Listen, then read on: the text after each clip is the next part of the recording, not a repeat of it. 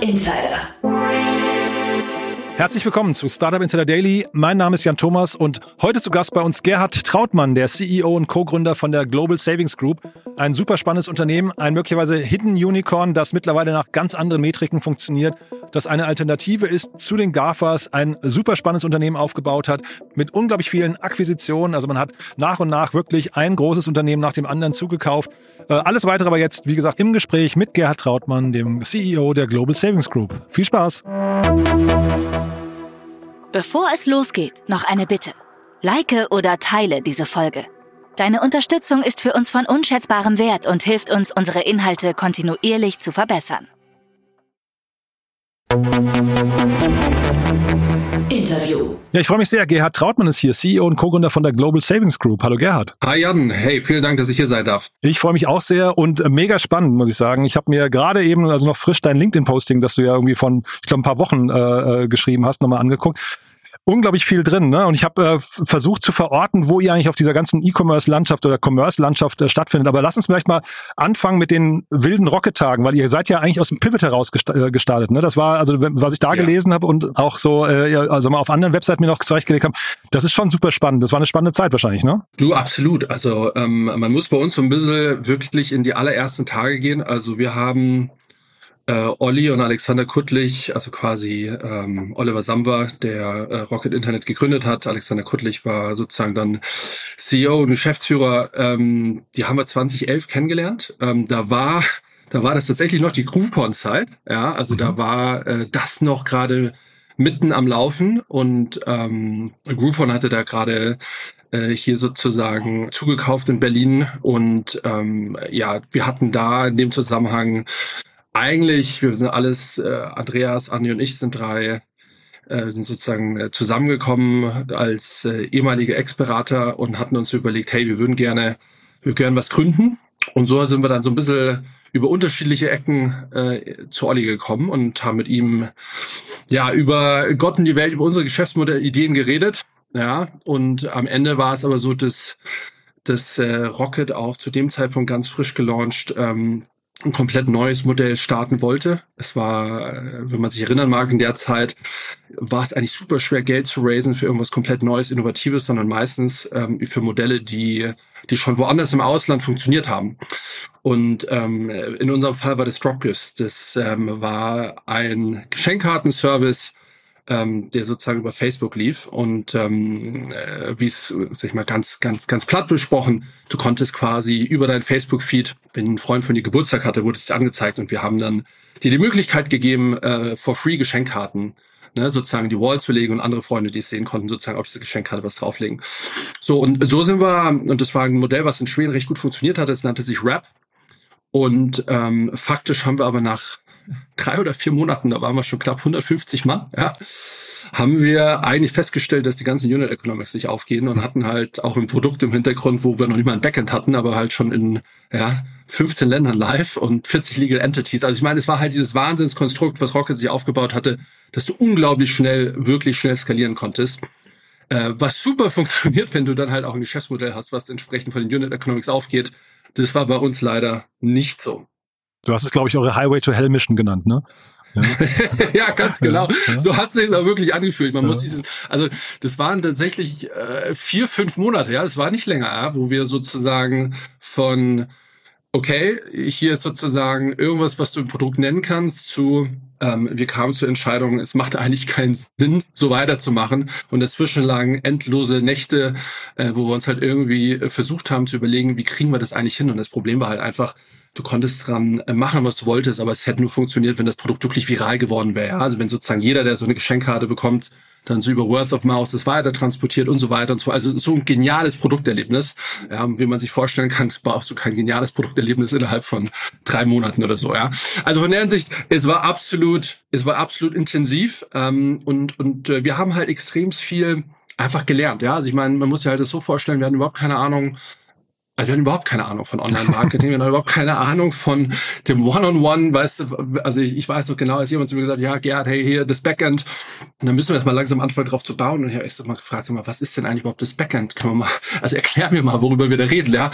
Also so basic war es, ja. Und ähm, in diesen vier, fünf Monaten ging es wirklich, also es war Es war extremst intensiv, wir haben sehr viel gelernt, aber es war auch äh, wirklich äh, nervzerreibend. Und ähm, was man aber sagen muss, nach diesen vier Monaten, äh, und das glaube ich war tatsächlich eine weise Entscheidung, hieß es dann auch, okay, jetzt nicht irgendwie runterfahren und, und sozusagen äh, hundertmal iterieren, sondern es war dann tatsächlich so, dass wir das Gefühl hatten, das Modell ist so weit weg von, von wirklich einer krediblen Art und Weise, dass wir darauf skalieren können, dass wir einen kompletten Pivot hingelegt haben. Ja. Bevor wir über den Pivot reden, sag mal ganz kurz nur das Modell, das Original äh, Rap, äh, das war ja auch ähm, finanziert, glaube ich, von von Top-Investoren, ne? glaube ich, Atomico und äh, ich glaube, Reed Hoffman war da mit drin und sowas. Hat das Original auch nicht funktioniert oder war das so vielleicht so ein mhm. First Mover Advantage oder wie äh, oder ein Execution Problem oder gibt's da so eine finale Analyse von euch? Ja, also äh, das ist total spannend, dass du das fragst. Also faktisch ist es so, die haben, die sind auch gepivotet. Also deren Modell hat auch nicht funktioniert. Die sind dann irgendwie so eher in in so einer Art äh, B2C Kreditkartenmodell weiter reingeflutscht und soweit ich weiß, ist es nie aufgegangen. Mhm, ja, okay. Also das heißt auch mit anderen Worten, ähm, man ist gut beraten, bevor man sozusagen ja, was anderes kopiert, sich wirklich die Zeit dem anderen Modell auch zu geben, dass es sich wirklich beweist, ja. Und wie du sagst, es war halt ähm, extrem starke Investoren bei Rap drin. Äh, der Gründer war ja auch, ich erinnere mich nicht mehr genau den Namen, war ja auch ein total bekannter Seriengründer, ähm, super, auch in den USA anerkannt. Das heißt, wir haben uns da, glaube ich, alle zusammen so ein bisschen ähm, zu sehr von, von dem ganzen Drumherum beeinflussen lassen, in, der, in dem Glauben, dass, dass das Thema schon super super durchdacht ist. Und dieses Drumherum beeinflussen lassen, also vielleicht nochmal das Setup, das war ja wahrscheinlich hoch der Klonzeit, aber noch vor der Blitzkriegzeit, ne? Dieser Blitzkrieg-E-Mail. Ganz genau, ja. Also ja. genau wie du sagst, ja, ich glaube, die die E-Mail kam dann ein paar Monate später. Mhm. Ja. Ähm, genau, hoch der Klonzeit. Ich, ich kann dazu auch wirklich sagen, wir haben wirklich auch, bevor wir auch mit mit Rocket sozusagen gesagt haben, wir wir wir, wir kommen zusammen, wirklich in der Zeit sehr viel mit unterschiedlichsten. Es gab ja nicht so viele VCs und Investoren gesprochen. Äh, again, das war 2011, Anfang 2012.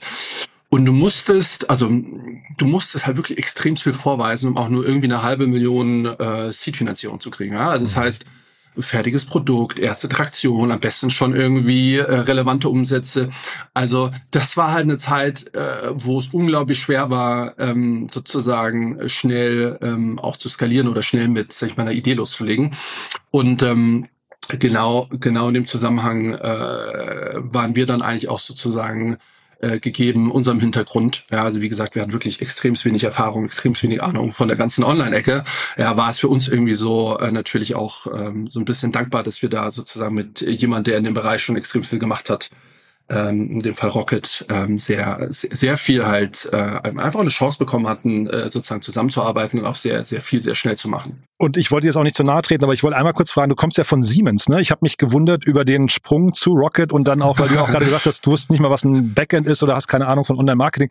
Das also klingt logisch, wie du sagst, sagen wir vor dem Hintergrund, aber wie kam das überhaupt dazu? Ja, also du genau, ich habe äh, ich habe sozusagen ähm, in der Inhouse-Beratung von Siemens äh, gearbeitet, hatte dort ähm, also war äh, auf unterschiedlichsten so klassischen äh, Strategie- und Restrukturierungsprojekten und hatte den Fokus eigentlich von der Industrie auf die Digitalisierung der Low-Grid-Netze, ja, also Smart Grids. Ähm, das, das heißt, sie hat relativ, relativ viel Exposure auf äh, sozusagen Digitalisierung von Energiesystemen, aber das ist, ähm, ich fand das, finde es bis heute, by the way, mega, mega spannend, hat sich auch viel getan. Aber ich habe mich nicht im Siemens-Konzern aufwachsen sehen, ja. Also mhm. ähm, so und ich hatte parallel äh, die anderen zwei Jungs. Ich habe sozusagen meine Promotion noch bei von McKinsey sponsern lassen. Die anderen zwei Jungs haben sozusagen bei McKinsey gearbeitet und wir waren alle so ein bisschen müde auf der einen Seite von der, ich sag mal, klassischen Beratungstätigkeit, ne? ähm, ein Projekt reinkommen, drei, vier Monate und, und, und PowerPoint-Sklave zu sein, ähm, mit entsprechend, also du lernst sehr viel, ja, also ich, ich bin dankbar für die Zeit, aber mit entsprechend, ähm, ja, also du, du, du hast ja am Ende, am Ende bist du ja nicht derjenige, der Entscheidungen trifft und auch nicht Konsequenzen äh, der Entscheidungen miterlebt. Und wir hatten, wir hatten diesen einen Moment, bei mir war es so, ich bin dann, ich glaube, zum zweiten Mal in die gleiche äh, Siemens-Tochter reingewürfelt worden, um, um ein Restrukturierungsprojekt zu machen, habe dort sozusagen meine alten Folien wiedergefunden, ja, von, von vor drei Jahren mir gedacht, okay, das kann sie jetzt nicht sein, ja. Und, und das war, das war für mich so der entscheidende Moment zu sagen, nee, ich, ich muss da raus. Ähm, und, und ich, ja, war, war letztendlich auch, ähm, äh, ist sicherlich ein, ein, eine gute Firma, aber keine, in der ich mich mittelfristig auch kulturell äh, gesehen hatte. Und äh, so haben wir uns dann äh, zu dritt hingesetzt auf eine Bierbank ähm, und haben angefangen, im Wohnzimmer von einem von uns, beim Adrian, äh, Geschäftsmodelle äh, zu analysieren, zu überlegen, was wir machen können. Und, und, und so hat sich das Ganze eigentlich sozusagen entwickelt. Und kann man da jetzt so eine Mutmachparole, Durchhalteparole irgendwie äh, aussprechen und sagen, naja, selbst wenn es dann mal nicht direkt klappt, äh, der Schritt äh, raus aus dem Konzern, rein ins Startup ist jetzt trotzdem irgendwie einer, den man mal machen sollte? Ich denke auf jeden Fall. Und ich glaube auch, ähm, ich glaube auch wirklich, äh, umso früher, umso besser. Ne? Also ich sag mal Stichwort, wir hatten alle keine Kinder, wir hatten keine Commitments, waren nicht verheiratet, obwohl ich nicht glaube, dass das jetzt ein Problem wäre. Ich glaube auch tatsächlich, ähm, äh, mit Kindern und so kann man das auch äh, umso mehr machen, aber muss halt letztendlich gucken, wie man sich dann äh, finanziell aufstellt, gerade für die ersten zwölf Monate. Ähm, und ähm, ich würde ich würd definitiv sagen, ich glaube, wenn man nicht loslässt ne, oder das so ein bisschen parallel zu lange fährt, ist es unglaublich schwer, weil du musst dir irgendwann mal eine Bet eingehen, ne? also eine Wette. Und, und ich glaube, du kannst keine Wette eingehen, wenn du so parallel gedanklich noch ja, ähm, irgendwo anders dran bist. Also Unternehmensberatung sowieso nicht, da bist du eh, äh, ich sag mal, 18 Stunden pro Tag ge gefordert. Mhm. Aber selbst wenn du jetzt, sag ich mal, ein bisschen äh, normaleren, äh, ich, keine Ahnung, acht, zehn Stunden Job im Konzern hast, ich glaube nicht, dass du, dass das klappt, ja. Und ich, ich kann wirklich da äh, jeden nur ermutigen, wenn, und heute ist es ja nochmal viel leichter, ja, ähm, da den Sprung zu, zu wagen, gerade wenn man das Gefühl hat, dass man sich eigentlich ja, mittelfristig gar nicht äh, in, in so einem Konstrukt des Konzerns oder in der, in der entsprechenden Firma sieht. Also 100 Pro auf jeden Fall. Mhm. Und dann Stichwort Sprung und Loslassen, dann habt ihr also Dropgifts erstmal beiseite gelegt. Das hat, aber das war ein stiller ähm, Rückzug, ne? Weil ihr habt, glaube ich, parallel dann, also das habt, habt ihr gar nicht kommuniziert, ne? Ihr habt parallel, glaube ich, Couponation aufgebaut, ne? Ja, ganz genau. Also es waren, genau wie du sagst, wir hatten, wir hatten damals dann äh, Schritt für Schritt Dropgifts ähm, so weit weiterentwickelt, dass es so eine Art B2B-Plattform wurde für ähm, die wir, ja, ich sag mal, für ein Apple und Ei verkauft hatten an an äh, eine Mitarbeiterin von uns, das war eine Praktikantin, die das Thema weitermachen wollte. Wir hatten ein paar Kunden in den USA ähm, und, und wir haben gesagt, hey, das, das ist aber nicht das Modell, auf das wir setzen. Ähm, und haben dort eigentlich über Nutzerinterviews, ja, also warum haben Leute eigentlich auf diese Geschenkkarten in ihrem Facebook-Feed so negativ reagiert?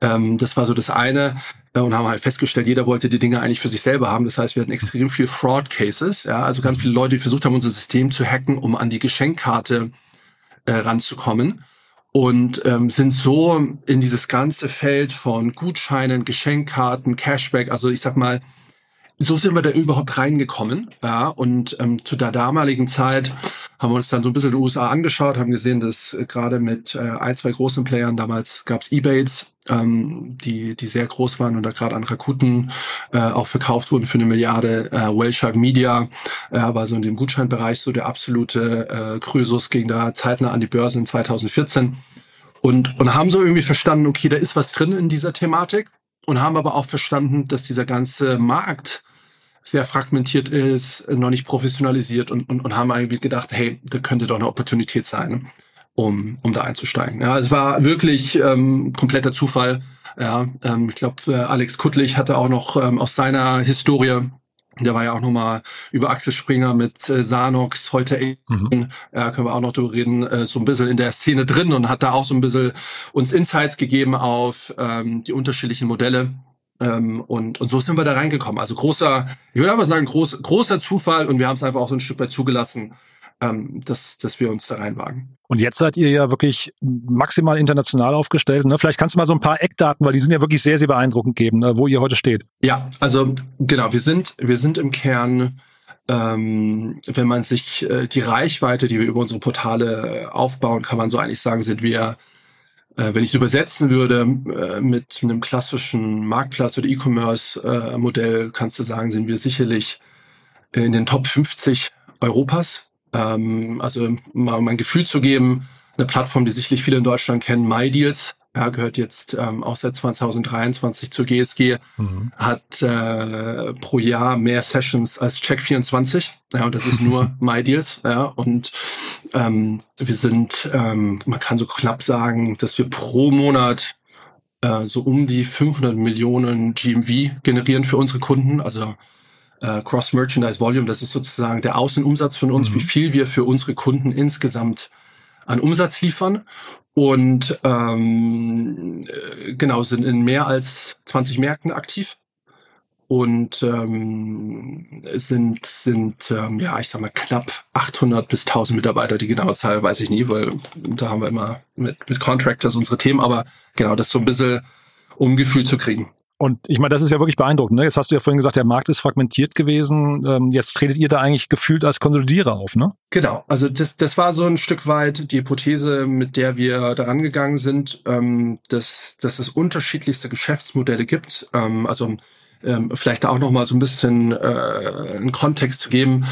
Wir haben, wir haben im Kern äh, drei bis vier große Produkte, mit denen wir arbeiten. Das eine sind, also über MyDeals haben wir kurz gesprochen. Das ist am Ende ein eine Social Shopping Plattform. Das heißt, es ist eine Community, die sich gegenseitig bereichert, was sozusagen wirklich gute Angebote sind, wo kann ich äh, letztendlich Geld sparen, was ist aber auch qualitätsseitig ein guter Deal und bewertet das auch entsprechend. Und das heißt quasi, man lernt von Experten in dieser Community, die sich gegenseitig die Tipps gibt. Und äh, so entstehen dann hotte Deals oder nicht hotte Deals. Und die ähm, äh, sind wirklich über alles, was man so im E-Commerce kennt, ja, also von äh, Autoleasing bis zu äh, Turnschuhen äh, bis zu Travel, wir machen da wirklich alles. Und ähm, dann haben wir sozusagen ein, ein Cashback, ja, also quasi, wenn du über uns kaufst, geben wir einen Teil unserer Kommission, die wir bekommen von Händlern, zurück an dich als Kunden. Das heißt, jedes Mal, wenn du über uns kaufst, bekommst du Geld zurück. Ähm, in Deutschland ist das zum Beispiel Schub, die größte Cashback-Plattform Deutschlands. Ähm, und dann haben wir unterschiedlichste Gutscheinplattformen. Hat jeder sicherlich mal, wenn er auch sich auf die Gutscheinsuche online begeben hat, ja, also Stichwort Zalando Gutscheinsuche, äh, findet man sicherlich äh, viele von unseren Plattformen. Und ähm, dann haben wir auch noch unterschiedliche Vergleichsprodukte. Genau. Und das, was, was diese Produkte alle im Kern zusammen oder vereint, ist letztendlich die Ambition, dass wir glauben, ähm, dass wir bessere Kaufentscheidungen darüber ähm, ermöglichen. Ne? Also letztendlich Kunden, ganz normale Leute helfen, äh, schlauer einzukaufen und ähm, das ist im Kern, was es vereint und wir versuchen dadurch, dass alles unter einem Dach ist, die Produkte auch miteinander zu verzahnen. Ja?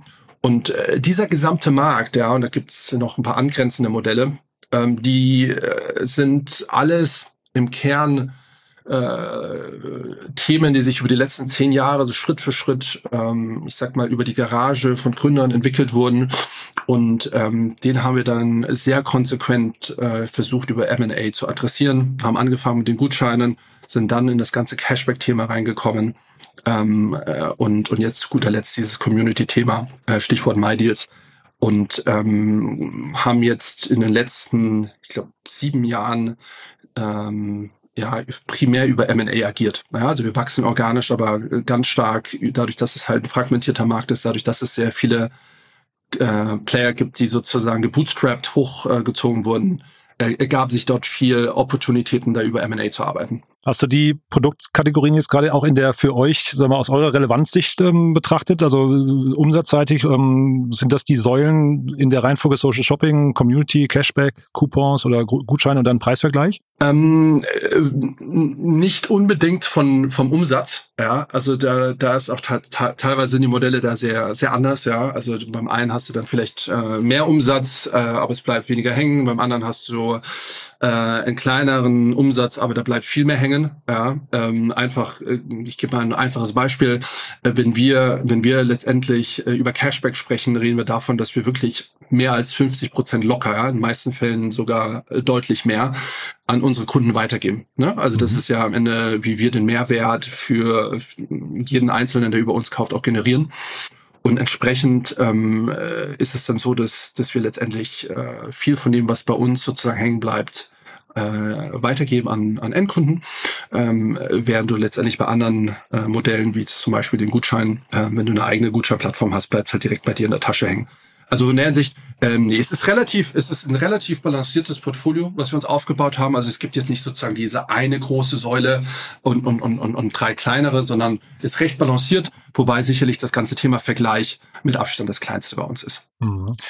Äh, Innenumsatz kommuniziert ihr nicht, ne? Ich habe irgendwie Zahlen gefunden von vor, äh, ich glaube, es war Ende 22, ähm, wurde mal irgendwie 150 Millionen Euro Jahresumsatz genannt. Ich weiß aber gar nicht, für welches Jahr das war. Äh, Gibt es Zahlen von euch oder äh, seid ihr da verschwiegen? Genau, wir sind da relativ verschwiegen. Also 2021, die 150 Millionen ist genau richtig. Ja, das ist sozusagen die, worauf sich beruht.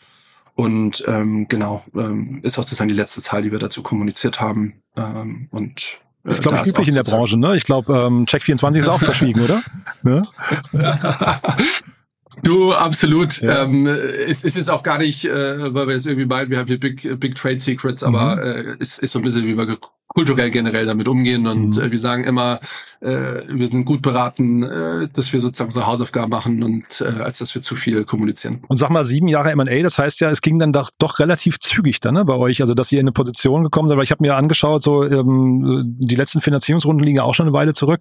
Ähm, das heißt, ihr seid relativ schnell profitabel geworden dann. Das ist korrekt. Ähm, das ist korrekt. Das heißt, wir sind seit 2016, 2017 herum sind wir profitabel geworden und haben dort dann eigentlich primär, äh, wenn wir Finanzierung äh, sozusagen gesucht haben, äh, ob die jetzt sozusagen Eigenkapital oder Fremdkapital basiert ist, äh, primär ähm, nur für M&A-Zwecke genutzt, ähm, haben 2000 äh, und 20 mit der Akquisition von Ikral, das war sicherlich die größte, äh, die damals entstanden ist. Ähm, da habt ihr irgendwie 100 Millionen kommuniziert, ne? Kann das sein? Genau, ganz genau, ganz genau. Und äh, sicherlich ist jetzt äh, der Pepper-Deal, den wir 2023 kommuniziert haben, sicherlich nochmal in einem anderen Maßstab oder nochmal in einer anderen Liga. Ähm, also ist nochmal äh, deutlich größer. Aber genau, das gibt einem so ein bisschen Gefühl äh, für die Deals. Und der allererste Deal, den wir gemacht haben, war in Imbol in Holland 2015. Ähm, das war dann deutlich kleiner. Ne? Also das heißt, wir haben es dran getastet. Und, und Pepper, das kon konnte ich nicht, Pepper habe ich nicht ganz verstanden, war es eine Akquisition oder ein Merger? Ich, das, ähm, ich habe so ein bisschen diffuses äh, Bild bekommen da draußen. Ja, ganz genau. Wir sagen eigentlich immer, es ist ein Merger ähm, aus einem Grunde, dass ähm, letztendlich auch die Anteilseigner von äh, Pepper ähm, äh, jetzt sozusagen auch Anteilseigner der Global Savings Group sind. Mhm. Das heißt quasi, die haben äh, auch einen Teil einfach äh, letztendlich in die Gruppe sozusagen reingebracht, die Equity. Und deswegen äh, fanden wir es korrekt, das auch so entsprechend als Merger äh, darzustellen im, im Sinne des äh, sozusagen weiteren Commitments äh, und auch sozusagen, um, um, um klar zu signalisieren, dass man da gemeinsam was Großes halt auch aufbauen will. Ne? Und es ist auch so, wie wir auch generell intern darüber sprechen und auch drüber nachdenken. Der Fabian Spielberger, ne, der Gründer von Pepper.com bzw. MyDeals, ähm, wie läuft so ein Gespräch mit dem ab? Also wie, wie, wie trifft man sich da, wenn man, wenn man auf jemanden zugeht und sagt, hey, möchtest du dein Unternehmen nicht bei uns integrieren? Ähm, ich würde sagen, das ist nicht ein Gespräch, sondern man muss sich das wirklich so vorstellen. Wir kennen Fabian jetzt schon seit über zehn Jahren. Ne? Das heißt, man weiß so ein bisschen voneinander, was man tut. Mhm. Und man kriegt natürlich auch so mit, was der andere so treibt. Ne? Und ähm, ich glaube, da ist über die Zeit ein gewisser gegenseitiger Respekt entstanden für die geleistete Arbeit, mhm. ähm, die wir sozusagen über die letzten zehn Jahre, bevor wir sozusagen zusammengekommen sind, ähm, bewerkstelligt haben. Und ähm, äh, wir waren, wir waren uns eigentlich, ähm, äh, was man auch wissen muss, Fabian hat ähm, zuvor auch Schub, ähm, äh, das hatte er quasi auch mit mit Paul Lickel, das ist ein äh, Mitgründer von Fabian, hatten die ja schon Schub gegründet. Wir hatten Schub 2000 und ähm, äh, 21 ähm, sozusagen noch äh, akquiriert. Und äh, so kannte man sich auch aus einer Transaktion. Ich glaube, das ist immer extrem wichtig, dass man eigentlich weiß, wie ticken die eigentlich auch in der Verhandlung. Ja? Mhm. Und ich glaube, das hat ähm, dadurch, dass wir ziemliche Straight-Shooter sind, also relativ klar sind ähm, von Beginn an, wie wir uns sowas vorstellen, äh, glaube ich, hilft es sehr, dieses Vertrauen aufzubauen, was du brauchst, ähm, um, um in so einen komplexen Deal jetzt reinzusteigen, wie bei Pepper. Und ähm, genau, das heißt, es hat sich so über Zeit gab es immer mehr Gespräche. Man setzt sich hin und trinkt auch mal bei einem Bier mal, redet man über die Zukunft der Industrie. Wie entwickelt sich eigentlich Shopping? Ne? Was muss da eigentlich passieren und, und was für Möglichkeiten ergeben sich eigentlich? Und deswegen würde ich sagen, hat sich das so dynamisch über die letzten zehn Jahre entwickelt. Und ähm, genau, es gab nicht dieses eine Gespräch, aber ich sag mal, äh, die Verhandlungen auch mit Fabian, man, äh, da ist sozusagen auch der, der Name von, ich sag mal, so eine Deal-Community, ja, da wird ja mhm. schon auch drauf geachtet, dass es ein guter Deal ist. Ja, das ist auch kulturell äh, sehr ausgeprägt, ja. Das, das kriegst du dann in so einer Verhandlung auch mit, ja. kannst du denn, ich meine, das ist ja wirklich äh, spannend bei euch, sieben Jahre MA-Erfahrung. Ähm, kannst du da nochmal so ein paar Lessons learned teilen? Du hast ja gesagt, ihr seid ja mittlerweile sehr klar, Straight Shooter hast du, glaube ich, gesagt, ne? Also, also ja das ist natürlich irgendwie sagen wir, das Ergebnis wahrscheinlich auch von langen Proze von, von vielen Gesprächen mittlerweile, von vielen Transaktionen. Gibt es da so Learnings, wo du so sagen kannst, da, darauf sollte man auf jeden Fall achten oder vielleicht auch der Punkt, wann ist man überhaupt, wann kommt, wann, wann erkennt man denn, dass man überhaupt zum ersten Mal akquirieren sollte? Ja, absolut. Also ich glaube, wir haben extrem viele Fehler gemacht und ich kann gerne mal so ein Stück weit berichten, was waren so ein bisschen für uns auch immer wieder Aha-Effekte. Also vielleicht fangen wir einfach mal mit der ersten Akquisition an, Imbul. Warum haben wir damals Imbul gemacht? Imbul, vielleicht nochmal für alle, ähm, war letztendlich die führende, es war ein Gutscheinportal in, in Benelux. Und ähm, die haben, das waren zwei Gründer, die das äh, auch über zehn Jahre aufgebaut hatten. Und ähm, wir hatten das Gefühl, dass es unglaublich schwer für uns war, diesen Markt irgendwie nochmal organisch zu adressieren. Also wir haben das Gefühl, wenn wir da jetzt in den Infight gehen, das dauert ewig, äh, hilft uns nicht. Und ähm, dafür ist der Markt auch zu klein. So und die hatten und so haben wir Gespräche begonnen, ne, in der Idee, dass äh, ne, sozusagen ein Deal eventuell für beide Seiten spannend ist. Und was für uns dort extremst aufschlussreich war, jetzt reden wir hier über einen Deal, wo du genau das gleiche Geschäftsmodell machst, wo die Produkte sehr ähnlich sind. Das mhm. heißt, auch über Zeit kannst du deine Tech äh, integrieren. Ähm, aber was wir dort nochmal extremst gelernt haben, ist gerade, weil wir dann schon in, ich weiß nicht, 15 Märkten aktiv waren, du hast eine gewisse Struktur schon dir aufgebaut. Und dort hast du einen Player, der nur in einem Markt ist, nur das mit vollem Fokus macht.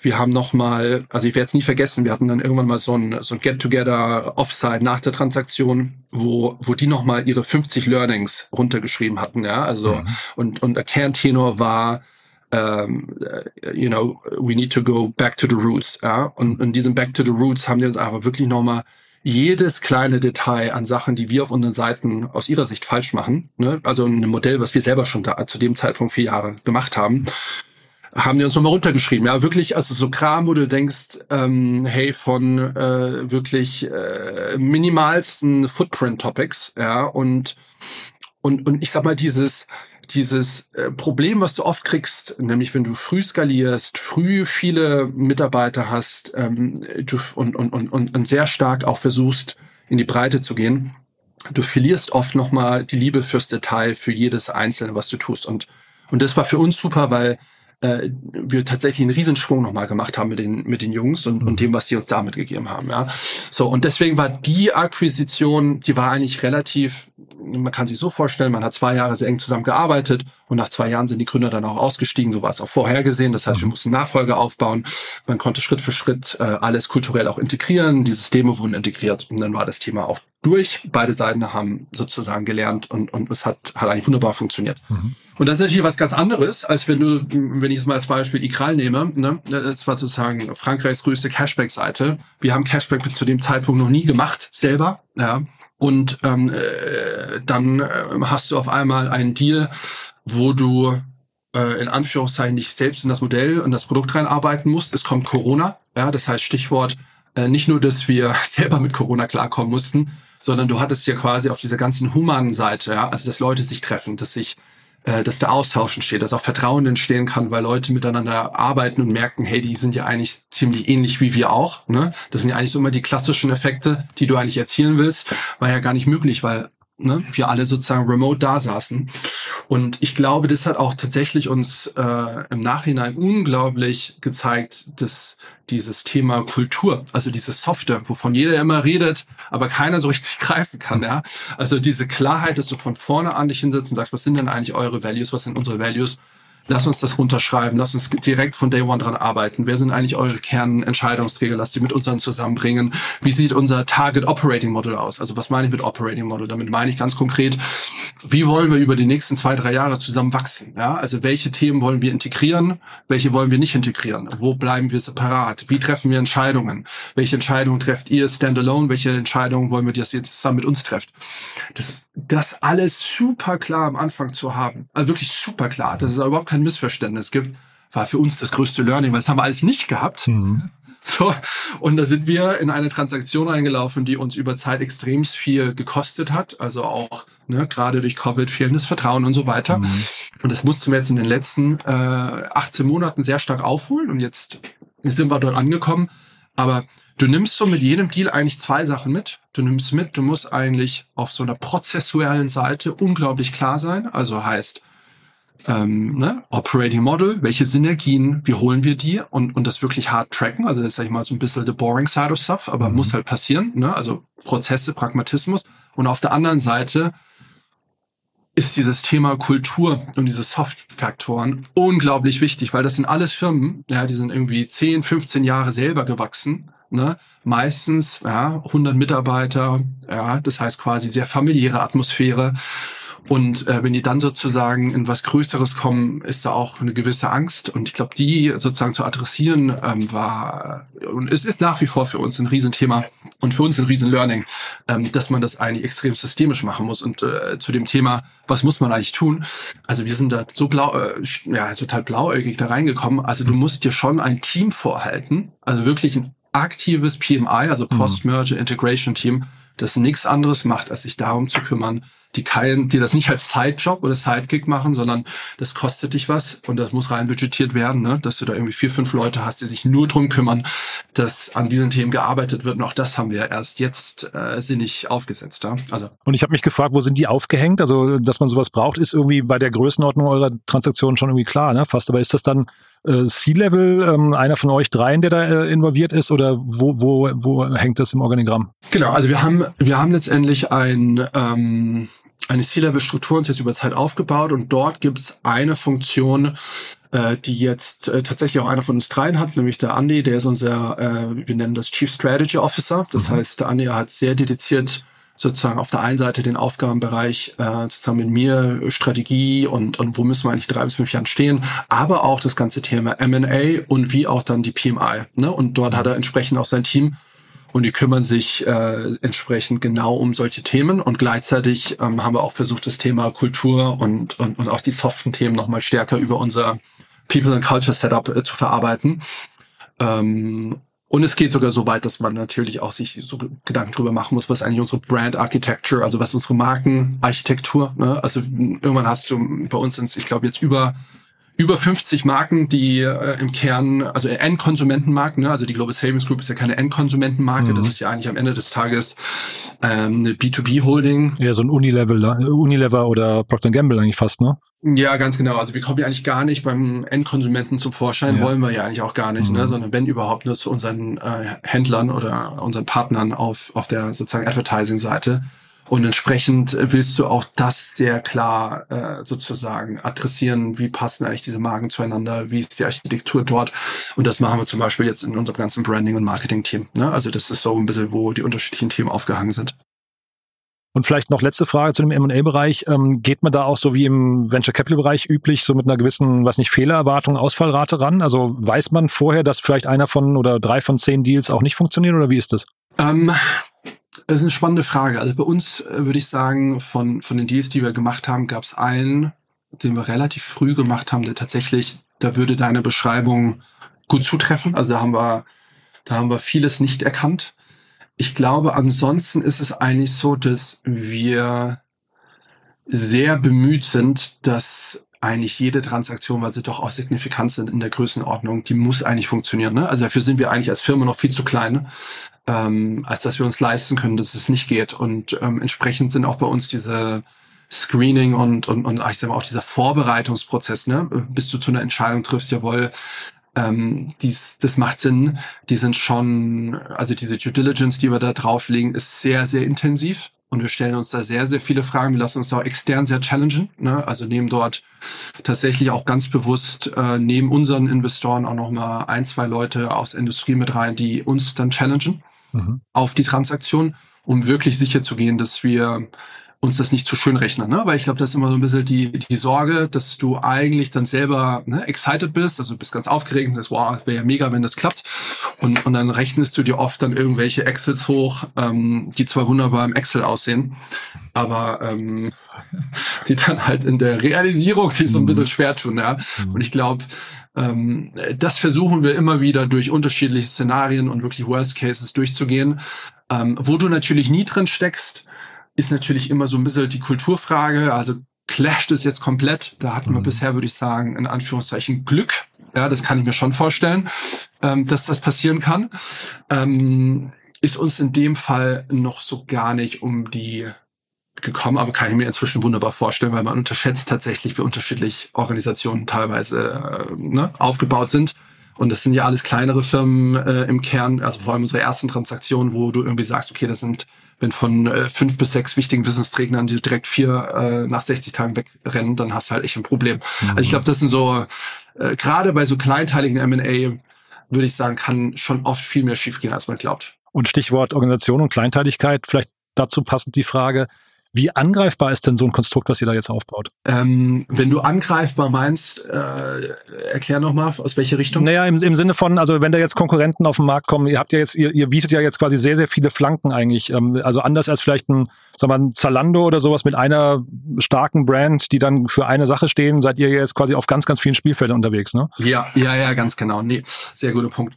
Also ich glaube, es gibt immer, es gibt immer so zwei, zwei Ebenen, auf die wir da gucken. Ne? Die eine Ebene ist hin zu unseren Händlern. Dort treten wir ja, und das ist auch so Teil der M&A-Strategie, ist ja mit jedem neuen Produkt, was wir sozusagen in unser Portfolio mit aufnehmen, ähm, ist, ist ein großer Teil immer, gibt es einen Mehrwert für einen Händler, mit uns jetzt noch mehr zu arbeiten, besser zu arbeiten, können wir mehr Wert stiften und damit auch entsprechend an Kommissionsstrukturen, Vergütungsstrukturen arbeiten, damit wir die wiederum Beste nutzen können, um vorne im Marketing Cleverei zu kaufen. So, und das heißt quasi, auf der einen Seite glauben wir, dass wir dort eigentlich hin zum Händler sehr gut aufgestellt sind, auch wenn wir natürlich äh, von der Größenordnung, äh, let's be honest, in diesem ganzen Advertising-Markt äh, verglichen zu äh, einem äh, Facebook und einem Google einfach ein minimal kleiner Player in der Nische sind. Ja? Also das, das muss man ja auch mal ganz klar sagen. Das heißt, in dieser Nische versuchen wir uns sehr gezielt aufzustellen mit diesen Produkten und, und dort auch entsprechend äh, abgrenzbar zu sein, indem natürlich auch alle unsere Produkte anders als jetzt sag mal so Social Media Plattformen, wo ja das Advertising eigentlich so, äh, weißt du, Nebensache ist, neben deinem klassischen Feed, ja, also da kommst du ja eigentlich mit einem Entertainment äh, Faktor rein, äh, sind Leute, die zu uns kommen, haben eine ganz klare Kaufabsicht, ja, und damit sind wir schon sehr klar differenziert ähm, hin zum Händler und das versteht der äh, klassische Kunde bei uns auch. Mhm. Zum Endverbraucher ist es natürlich eine andere Fragestellung. Da ist es tatsächlich so, dass wir versuchen auf der einen Seite die unterschiedlichen Erlebnisse, die in Einzelprodukten sind, äh, ein Stück weit, also äh, gegenseitig besser zu machen. Ja, also heißt, ähm, wenn wir äh, mal um salopp zu sagen, äh, man äh, könnte sich ja vorstellen, dass ein paar der tollsten Deals auf MyDeals irgendwann mal auch auf unseren Shop, äh, auf unseren Cashback-Plattform sind und so weiter. Mhm.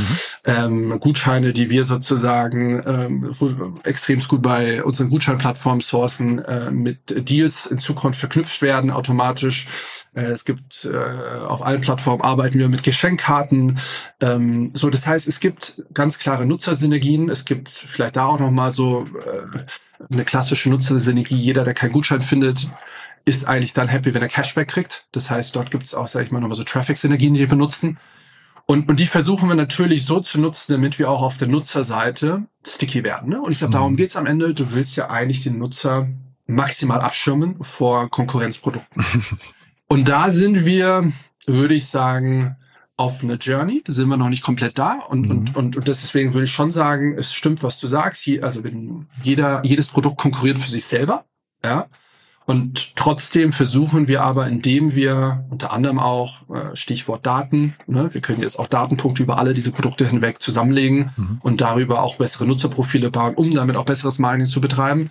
Wir versuchen so ein Stück weit immer mehr unfair Advantages, ja, also sag ich mal so ein bisschen unsere Vorteile über das Prinzip, dass wir halt nicht nur ein Produkt haben, sondern mehrere im Vergleich zu einem Wettbewerber, der klassischerweise ein Produkt hat, auszuspielen.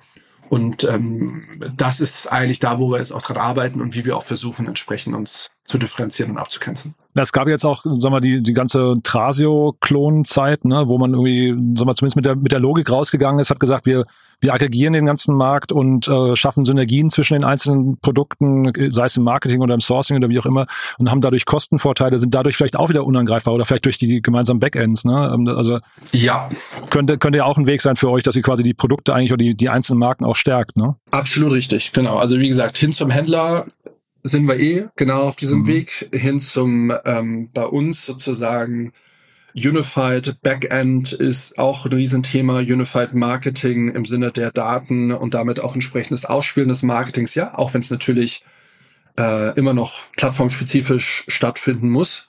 Ähm, und äh, genau, am Ende ist es ja auch so, dass ganz viele Leute über unsere Community-Plattform zum Beispiel überhaupt erst das Thema Cashback kennenlernen. Ja? Mhm. Also das ist äh, auch etwas, wie wir natürlich ähm, so ein bisschen mit dran arbeiten, aber äh, genau wie du sagst, ich glaube, die Kostensynergien hast du auch, natürlich äh, hast du immer, ich glaube, das ist auch egal, ob du jetzt, die Geschäftsmodelle können dann zwar immer noch ein bisschen anders sein, aber hast du immer äh, und, und nutzt immer natürlich auch entsprechend. Und ein anderer Trend in den letzten Jahren war ja quasi der ganze Quick-Commerce und Delivery-Hype. Da wurde sehr viel, habe ich so das Gefühl, auf einer globalen Landkarte hin und her äh, transaktioniert. Ne? Da haben also hat man so das ja. Gefühl, Delivery Hero ist eigentlich eher so ein M&A-Spezialist geworden, die dann irgendwie hier mal zu, zukaufen, da wieder verkaufen.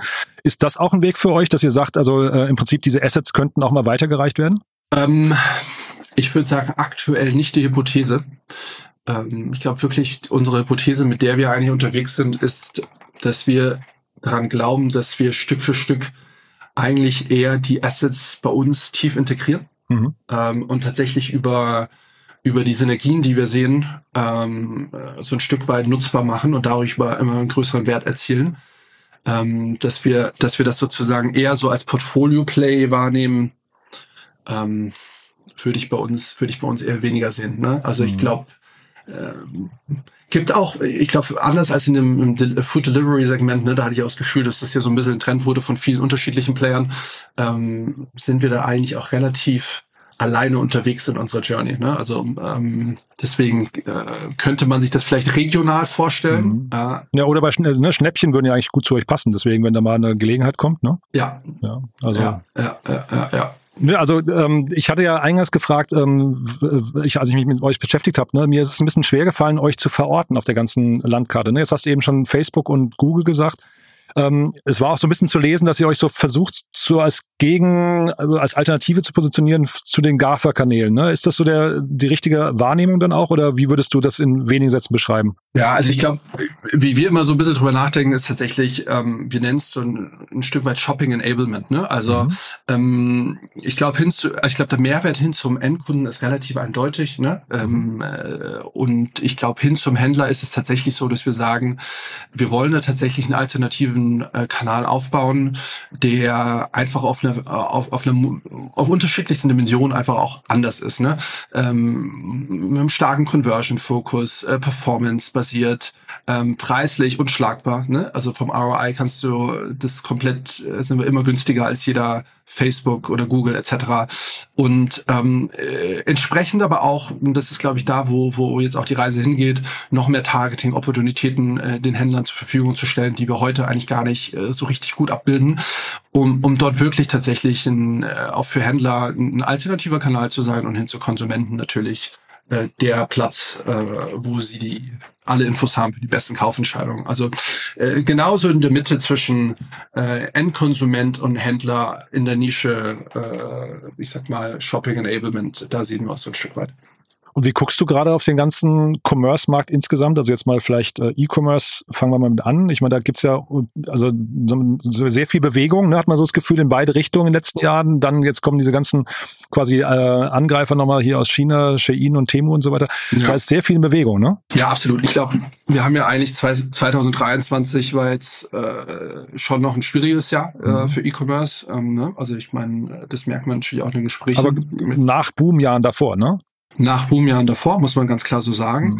Ähm, du merkst natürlich auch makroökonomisch äh, riesige Unterschiede. Also Stichwort äh, bei uns und in England, ne, inflationsbedingt, merkst du halt einfach, dass der Konsum massiv abdrosselt. Und ähm, gerade auch, ich sag mal, das Thema Fashion ähm, sehr rückläufig war äh, oder sich sehr schwer getan hat, während dann, ich sag mal, so ein Thema wie Travel ähm, immer noch brutal äh, stabil und, und, und extrem stark wächst. Mhm. Also du merkst halt sehr stark diese Kategorieunterschiede. Und ähm, ich glaube, gerade diese Schwächephase ne, nach diesem Boomjahren machen sich jetzt einzelne Player aus Fernost, also wir haben jetzt Temu, Shein, AliExpress, mhm natürlich äh, zunutze. Ne? Und ich meine, wenn man sich das anschaut, ähm, vielleicht nur so, um, um ein, äh, ein, ein Gefühl zu geben, was wir sehen. Ne? Wir sehen es äh, tatsächlich so, dass die innerhalb von kürzester Zeit in so einem Markt wie Spanien, wo wir sehr präsent sind, ne, eine ordentliche Nutzerbasis haben, äh, innerhalb von einem Jahr jetzt schon über äh, 30 Prozent unseres GMVs äh, wird sozusagen über chinesisch äh? Anbieter getrieben. Ne? Wow. Und das ist eine unglaubliche Entwicklung. Ne? Auch Shein spielt da sehr, sehr stark rein. Und äh, das ist natürlich auf der einen Seite dem getrieben, dass äh, diese, ich sag mal, äh, das sehr stark auch mit Discounts und und und und entsprechend auch mit äh, Nachlässen gearbeitet wird als Instrument. Aber das ist ja am Ende des Tages alles eine Art der Kundenakquise, mhm. ne, die jetzt ähm, im ersten Schritt genutzt wird. Und ähm, im zweiten Schritt. Aber siehst du die als nachhaltig? Darf ich das fragen? Also ist das ist das für dich ein ist das richtig investierte Nachlässe? Also nee, du aktuell würde ich sagen, ähm, kannst du davon aus, also ich würde ich, ich würde es mal differenzieren, was sozusagen auf den Plattformen selber noch stattfindet. Ne? Mhm. Ne? Und ich glaube, es ist jetzt kein Geheimnis, ähm, und zumindest mein Verständnis, dass viele der Player jetzt aktuell noch äh, zumindest auf ihren Unit Economics äh, weit negativ sind und äh, dort sozusagen pro äh, verkauften Artikeln Verlust machen. Ne? Mhm. Ähm, so und äh, jetzt äh, würde ich sagen, ist es so nachhaltig, wie tief die Taschen sind äh, von okay. entsprechenden von entsprechenden äh, ne, entsprechenden ähm, äh, Firmen, die dahinter stecken, wie Pinduoduo und ähm, und ich glaube, solange man aber versteht, und das ist ja am Ende, glaube ich, worauf sie hinaus wollen, äh, dass die, wenn sie einmal die Nutzer bei sich drin haben im System mhm. und einmal mit der KI auch in der Lage sind, dich besser zu verstehen, dann ist es ja so ein bisschen wie bei jetzt auch TikTok, ne, mhm. wo der Algorithmus ja auch extrem scharf ist, mhm. dass die irgendwann in der Lage sind, halt immer besser die Produkte auszuspielen und irgendwann mal auch aus meiner Sicht äh, ganz klar diese, ich sag mal, nicht nur nicht nur die Rabatte ein Thema werden, aber natürlich auch äh, der Preis an sich. Ne? Ich glaube, was wir jetzt schon sehen, aktuell sind Kampfpreise. Ne? Ich glaube auch, wenn man sich so anhört, was das Feedback aus teilweise den chinesischen Fabriken ist, dann ist das, glaube ich, oft einfach das System, dass wenn du da Zulieferer bist und Teil dieses Systems sein willst, dass du am Anfang einfach den Verlust auch mittragen musst, damit wenn dann sozusagen das System ins Laufen kommt und nachher halt die Profite mit generierst. Und ähm, was ich da so mitbekommen habe, ist, dass tatsächlich da teilweise auf wirklich Produktionskosten ähm, von der Fabrik dann auch quasi äh, das verkauft wird. Mhm. Und ähm, entsprechend glaube ich nicht, dass die Preise, die wir heute sehen, dass die Preise sind, die wir in Zukunft sehen können. Aber als, sag ich mal, Entry Point in zum jetzigen Umfeld, ne, wo alle, ich sag mal, mit Growth strugglen, ne, wenn du jetzt mal auch, sag ich mal, unsere klassisch großen Anbieter bei uns ansiehst, mhm. ähm, wo jeder sich die Frage der Profitabilität natürlich maßgeblich stellen muss, äh, wo, sag ich mal, auch aggressives Marketing gar nicht äh, wirklich äh, wahrscheinlich möglich ist, ist es natürlich ein sehr opportuner Moment, um, um mit so einem Muskel zu spielen, um so entsprechend die Marke zu positionieren und auch entsprechend dann auch ja äh, im Hinter dahinter sozusagen die KI zu trainieren, äh, die sie brauchen. Dafür brauchen sie einfach Volumen, ne, damit die KI auch richtig funktioniert, ähm, um entsprechend da schlau zu werden, um für die nächsten Schritte. Also von deren Sicht ähm, Eine spannende Denke, ne? Bin, ja. bin ich sehr stark von überzeugt, dass wir die nächsten Jahre dort weiter einen großen Angriff erleben werden. Ich glaube auch einen der selbst zu jemandem wie Amazon zu denken geben wird. Also ich glaube, das ist nicht nur unsere europäischen Player, ich glaube, das das ist schon spannend zu sehen, wie sich der E-Commerce entwickelt und wie viel Wettbewerb da erst nochmal kommt. Und was heißt das dann jetzt aber für euer Segment, für den ganzen Marketingbereich, äh, für den Werbebereich? Ähm, müssen da, wenn du jetzt sagst, da, da kommt quasi äh, weiter Werbedruck aus, aus Fernost, muss man hier reagieren mit auch Werbedruck oder was ist die, äh, die erwartete Reaktion eurerseits? Ich glaube, die erste Frage, die man sich stellen muss, ist natürlich, ähm, wie möchte ich mit diesen unterschiedlichen Kundengruppen umgehen? Ne? Also ich sag mal, ähm, bin ich bereit äh, mit, also möchte ich überhaupt preissensitiv äh, dagegenhalten? Wenn ich es nicht möchte, wie vermeide ich über Zeit, dass aber quasi Kundengruppen dort landen, die doch auch meine Stammkunden sind, die dann später, sobald sozusagen das Sortiment, das Portfolio erweitert wird und quasi der Angriff von, ich sag mal, äh, Cheap Stuff in, in more relevant Stuff, ja, also sozusagen auch die Warenkörbe auf einmal größer werden und, und, und, und auch äh, entsprechend größer, wie möchte ich ja nicht damit umgehen? Und ich glaube schon, dass jeder sich, äh, auch unserer, und das ist auch das Gespräch, was wir gerade mit vielen Partnern haben, sich die Frage stellen muss, ähm, ob er sich deswegen das überhaupt leisten kann, jetzt gerade wegzuschauen, ähm, auch gerade bei so preissensitiveren Kundengruppen, ne? Oder ob es mhm. nicht da auch Sinn macht, Strategien zu haben, wie ich die adressieren will, ne? Ob das über eine eigene Second Brand ist, die ich mir aufbaue, ne? Wo, um, um das so ein bisschen ein Stück weiter auch abzufedern, so hat es ja auch ein Stück weit Zalando gemacht oder ob ich es ähm, tatsächlich in mein, über meine eigene Brand mache. Ähm, das sind so äh, Themen, die wir gerade diskutieren. Ähm, und da ist natürlich auch die Frage, möchtest du es auf deinen eigenen Plattformen machen oder machst du es lieber auf unseren Plattformen, äh, wo es sozusagen klar diskriminiert ist, Preise vom, von, sag ich mal, auch von der Wahrnehmung der Kunden, ähm, und, um, um so ein bisschen eine Kannibalisierung auch zu vermeiden, die du auf deine eigenen Kundengruppen hast. Mhm. Und ähm, ich glaube, das werden Fragen sein, mit denen jeder sich jetzt nochmal intensiver beschäftigen wird, ähm, weil ich einfach davon ausgehe, dass wir dieses Jahr noch, noch mehr erleben werden, dass, dass sowohl Shein wie auch Temo wie auch AliExpress weiter, weiter Marktanteile abgrasen werden. Und teile doch nochmal deinen Blick auf TikTok, weil du es gerade angesprochen hast. Ähm, macht euch das Sorgen, dass TikTok quasi standalone ist, dass die also zumindest aus meiner Sicht, aus meiner Wahrnehmung gerade überhaupt keine Konkurrenz spüren irgendwo? Also es ist keine Sorge, die wir direkt haben. Wir gucken natürlich jetzt sehr genau hin, wie das ganze Thema mit der Integration des Shops funktioniert ne? und wie sehr das auch bei uns in Europa wirklich fliegt momentan. Ja, und auch das Stichwort Aufmerksamkeitsökonomie ist eigentlich auch wichtig dabei. Ne? Absolut, ja.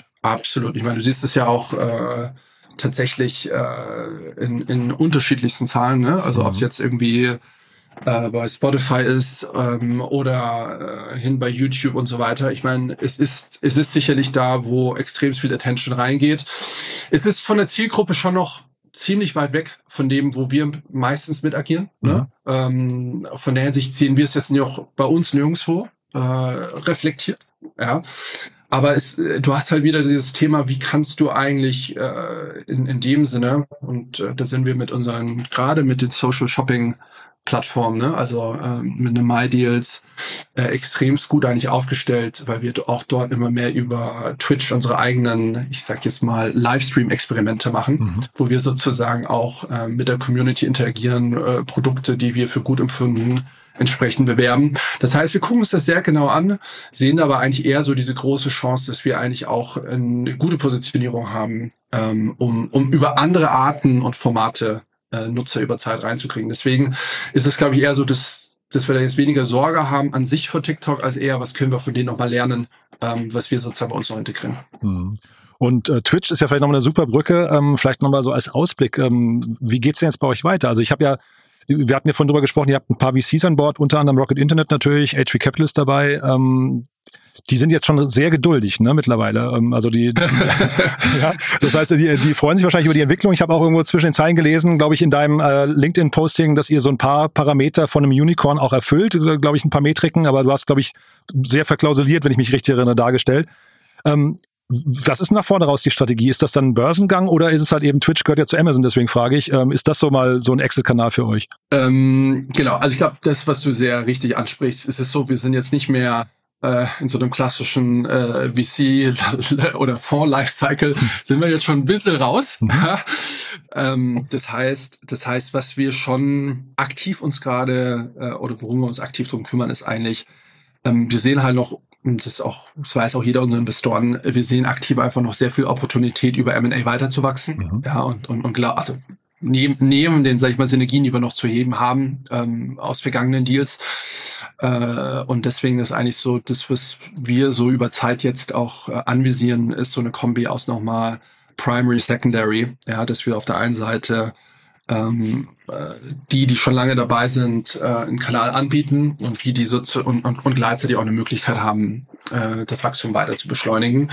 Und du, und, und, und auf deine Frage, äh, Börsengang oder nicht, ja, boah, ist für uns jetzt eigentlich gar, gar kein Thema. Ja? Mhm. Also vielleicht in drei Jahren oder so, dann kann man sicherlich nochmal drüber sprechen. Aktuell fokussieren wir uns eigentlich darauf, dass wir ein extrem stabiles Geschäft aufbauen und hier, da gibt's jetzt gerade eigentlich äh, gar nicht so die Gedanken, es muss jetzt irgendwie jetzt schnell irgendwie ein Exit her, sondern äh, eigentlich über über so eine Brücke, äh, über Secondaries und ganz viele von den Investoren haben ja auch ihre Continuation Funds mhm. und wie die Dinge alle inzwischen heißen. Ne? Äh, das heißt, äh, ich würde behaupten, sehr viele haben da auch einen sehr langen Atem ähm, und, und, und sind da auch äh, voll dabei, nochmal ein paar Jahre mit uns zu gehen. Also kann ich mir vorstellen, ist der Kapitalmarkt denn gerade bereit für so, solche, also man, man hört immer, es ist schwierig, gerade in späteren Phasen. Ähm, wie, wie schwierig sind solche Gespräche? Also jetzt mit HV Capital kann ich mir vorstellen, die, die sind happy, wenn ihr fragt, aber ähm, äh, Rocket Internet weiß ich gar nicht genau, wie, wie, das ist ja auch kein Fonds in dem Sinne, ne? Das, das war ja ein, ein bisschen anderes Konstrukt. Aber äh, ihr müsst ja wahrscheinlich so eine Etage höher schon äh, sprechen, ne? Auf der Dimension, wenn ja. ne? so iGround ja. und sowas, ja. Ja, ja, ja. Nee, absolut. Ich glaube jetzt nicht mehr, dass wir auf klassische VCs für sowas zugehen würden. Genau. Ne? Also ich glaube schon ein sehr klarer Fokus ähm, Richtung äh, Private Equity. Ähm, und ähm, das wäre auch sozusagen genau die Etage, auf die wir schauen, ähm, um, um sozusagen die nächsten Schritte zu gehen. Ähm, und, und wie gesagt, ich glaube, alles aus einer relativ komfortablen Situation. Auch, weißt du, M6 ähm, ist ja auch ein anderer Anteilseigner über Nigradio bei uns reingekommen. Mhm. Äh, ist ja eigentlich eher ein französischer Konzern. Die, die, die haben da eine ganz andere Brille. Ne? Die sind da extrem viel mehr auf, auf, auf eine nachhaltige äh, Strategie aus und haben jetzt auch nicht irgendwie den Druck, dass das jetzt irgendwie äh, in den nächsten sechs Monaten passieren muss oder so. Ähm, das heißt, es ist eigentlich eher so, dass wir sagen, ähm, wenn mal Druck aufkommt, wollen wir dem letztendlich adressieren. Ähm, aber ähm, im Kern, im Kern sind viele ready für die nächsten paar Jahre. Plus äh, es gibt sozusagen ja einen aktiven Secondary Markt, wie aber auch die Möglichkeit, über PE eventuell auf die nächsten Schritte zu gehen. Mega spannend. Du da vielleicht nochmal kurz die Brücke zum Anfang. Ich hätte ja, weil wir gerade über TikTok gesprochen haben, ich hätte ja fast erwartet, dass von Rocket Internet irgendwann so eine Meldung kommt, vielleicht vor ein, zwei Jahren, dass da ein Klon kommt. Ne? Ähm, weil das, also mich wundert, dass das keiner angreift. Ist das, vielleicht nochmal kurz eine Frage dazu, geht das gar nicht? Oder man hat ja, glaube ich, Amazon hat ja, glaube ich, irgendwie sowas in der Mache mal gehabt, ich weiß gar nicht genau. Ähm, siehst du da nochmal was kommen? Ich finde es unglaublich schwierig, du. Also ich glaube, ich glaube, es ist, du musst das Format aus meiner Sicht dann wieder komplett drehen. Ne? Also ich sag mal, du hast auf der einen Seite ja äh, auf Insta entsprechend die Reels, du hast mhm. auf äh, YouTube auch entsprechende Ansätze, du hast es, also ich, ich tue mir schwer zu glauben, dass wenn du so ein Rocket, glaube ich, wird, wird sich jetzt erstmal mit, mit Clones und so erstmal gar nicht weiter beschäftigen. ja, ich glaube, das sind das ist gar nicht mehr so im Fokus. Mhm. Ähm, Na, ich dachte, dieses Thema äh, europäische Datensouveränität und sowas könnte halt irgendwie nochmal ein Argument sein. Sowas, ja. ne? Man hat es ja mit Trump damals gesehen, mit TikTok ähm, möglicherweise baut man hier halt so eine, so ein, weiß nicht, so ein Graben drumrum, ne? Du, ich meine, das ist ja natürlich mal ein ganz anderes Thema. Wie wirst du eigentlich generell mit äh, als Europäer oder als, sag ich mal, als EU mit so Themen umgehen? Und, mhm. und da bin ich total bei dir, dass es total spannend wäre, dass wir uns diese Frage stellen und auch entsprechende Konkurrenzangebote bilden. Aber dafür müsstest du das Vertrauen haben, dass wir aber auch entsprechend die Regularien dafür aufsetzen. Mhm. Da wäre ich voll bei dir. Und dann, glaube ich, macht es auch Sinn, entsprechenden Anbieter aufzubauen, weil du dann auch entsprechend, glaube ich, nochmal in den Markt rein kannst. Solange das nicht gegeben ist, finde ich es unglaublich schwer, gerade dran zu glauben, wie, wie wir eigentlich da nochmal was Neues daherzaubern. Ähm, außer das Format ändert sich nochmal komplett. Ähm, und ich glaube, die Frage müssen wir uns generell stellen. Das ist nicht nur für TikTok, das beinhaltet aus meiner Sicht auch die Frage äh, mit äh, der Search Engine generell, äh, wie wir damit umgehen wollen. Äh, Stichwort jetzt gerade auch vor äh, KI äh, sozusagen zwischen Microsoft und, und, und Google und, und wieder den großen Playern austariert wird. Mhm. Wie wollen wir da überhaupt noch mitspielen, ohne entsprechend uns regulatorisch da entsprechend ja die Luft zu geben? Ähm, ich glaube, das sind schon eher so Industrie, ne, politische Fragen, die, die aus meiner Sicht ja, nicht genügend von uns adressiert werden. Ja, ist ja so. Ja, wir, ich lache nur, weil ich wollte dich gerade dafür loben. Das sind die, das glaube glaub ich das erste Gespräch seit langem, wo das Wort KI nicht gefallen ist. Und jetzt hast du es doch noch untergebracht. ja. Sehr schön. Ja, nee, ja aber, sorry. Ja, nee, nee, aber ich, ich habe damit auch gemerkt, ich glaube, wir haben ein paar Themen noch nicht beleuchtet. Ähm, Gerhard, ich würde fast sagen, wir machen irgendwann noch mal eine Fortsetzung. Das war ja super spannend, muss ich sagen. Da waren so viele Learnings drin und ich glaube, wir haben viele Themen gar nicht, gar nicht äh, anfassen können. Nee, super gerne, Jan. Und äh, hat mich total gefreut, dass ich beide sein, da, da sein durfte und vielen, vielen Dank dafür. Hat mich sehr gefreut. Mich auch, ne? Dann bis zum nächsten Mal und weiterhin viel Erfolg. Danke dir. Bis bald. Ciao, ciao. Dir hat das Thema der Folge gefallen und du willst dein Wissen vertiefen? Auf www.startupinsider.de slash podcasts findest du mehr als 2500 unserer Podcast-Folgen sowie viele weitere Podcast-Kanäle aus dem Startup-Ökosystem. Filter ganz einfach nach deinem Thema oder suche nach individuellen Inhalten.